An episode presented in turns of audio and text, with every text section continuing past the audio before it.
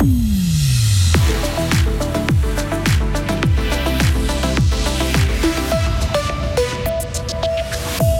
Abandonnée par l'armée, la caserne de la Poya va héberger des requérants d'asile. Vous l'entendrez, cela nécessite certains ajustements. L'ancienne syndic de Villars-sur-Glane fait partie des personnes condamnées dans l'affaire de la caisse de pension de l'ACSMS. Erika Schneider nous confie son désarroi. Enfin, les catégories à l'état civil en Suisse resteront hommes ou femmes. Le Conseil fédéral a refusé aujourd'hui d'inscrire un troisième sexe, ce qui déçoit énormément les associations trans. Météo retour des précipitations ce soir, neige des 2200 200 mètres et grande douceur en pleine ces prochains jours. Bonsoir Isabelle Taylor. Bonsoir.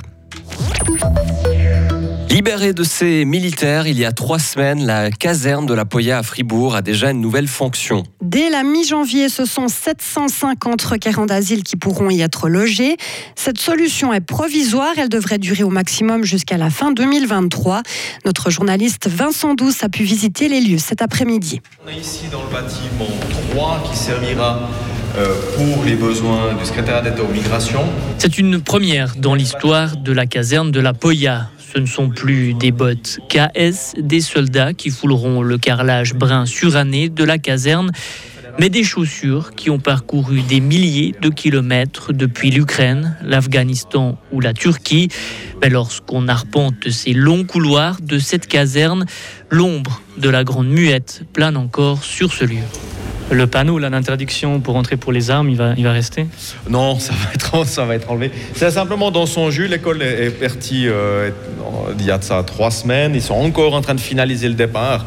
Tout ce qui est matériel qu'on voit euh, et encore deux, trois panneaux d'affichage et autres vont, clairement être, euh, être enlevés. C'est une question aussi de, de sensibilité. On va éviter des problèmes.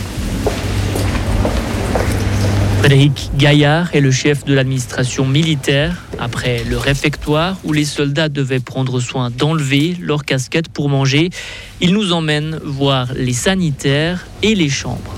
On se trouve ici dans une chambre type 20 lits avec 10 et puis 10, il y a juste le passage au fond. Ça, c'est le standard militaire avec lequel on a travaillé et on fournit pour la troupe.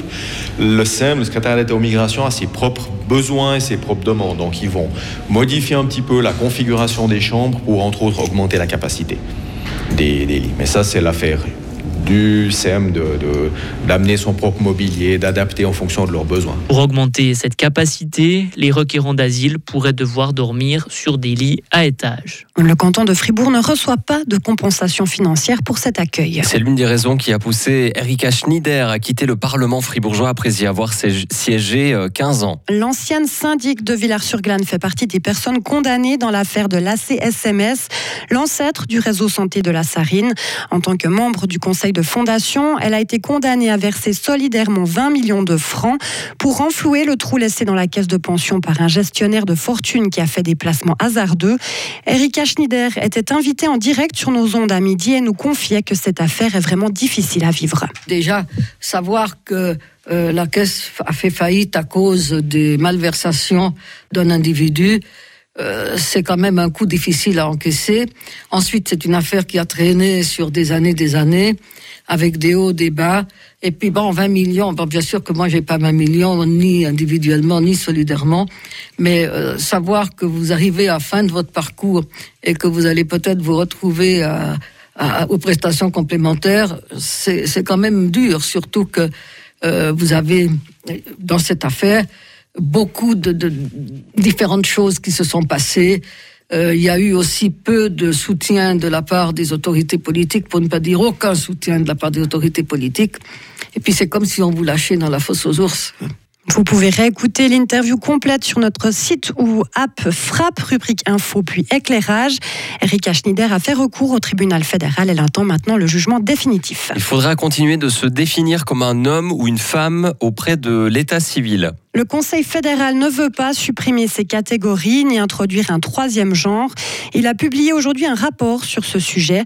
Le gouvernement estime que les conditions sociales ne sont pas réunies pour un tel changement. Cet argument est incompréhensible pour Alex Recher, représentant d'une association suisse de personnes trans. Il y a une enquête qui était menée par euh, l'Institut Sotomo il y a juste un an qui montre que la majorité des personnes est ouverte à des marqueurs de sexe non binaires. Ça veut dire que le Conseil fédéral a une position personnelle qui est choquante, qui est hostile et qui est montrée dans ce rapport, mais ce n'est pas la position de la société en Suisse. Et je pense que c'est important que le Conseil fédéral pourra distinguer entre sa propre position, sa position politique, personnelle, et la position d'une majorité de la société. Et en même temps, si le Conseil fédéral voit qu'on a un problème et s'il pense que la société n'est pas encore là, il faut encore de la sensibilisation, il faut que le Conseil fédéral présente un plan, des idées, comment on peut faire cette sensibilisation dans la société et pas juste refuser toutes actions qui sont nécessaires. Alex Recher espère qu'un dialogue constructif pourra reprendre avec la nouvelle conseillère fédérale en charge de la justice, Elisabeth Baumschneider. Retrouvez toute l'info sur frappe et frappe.ch.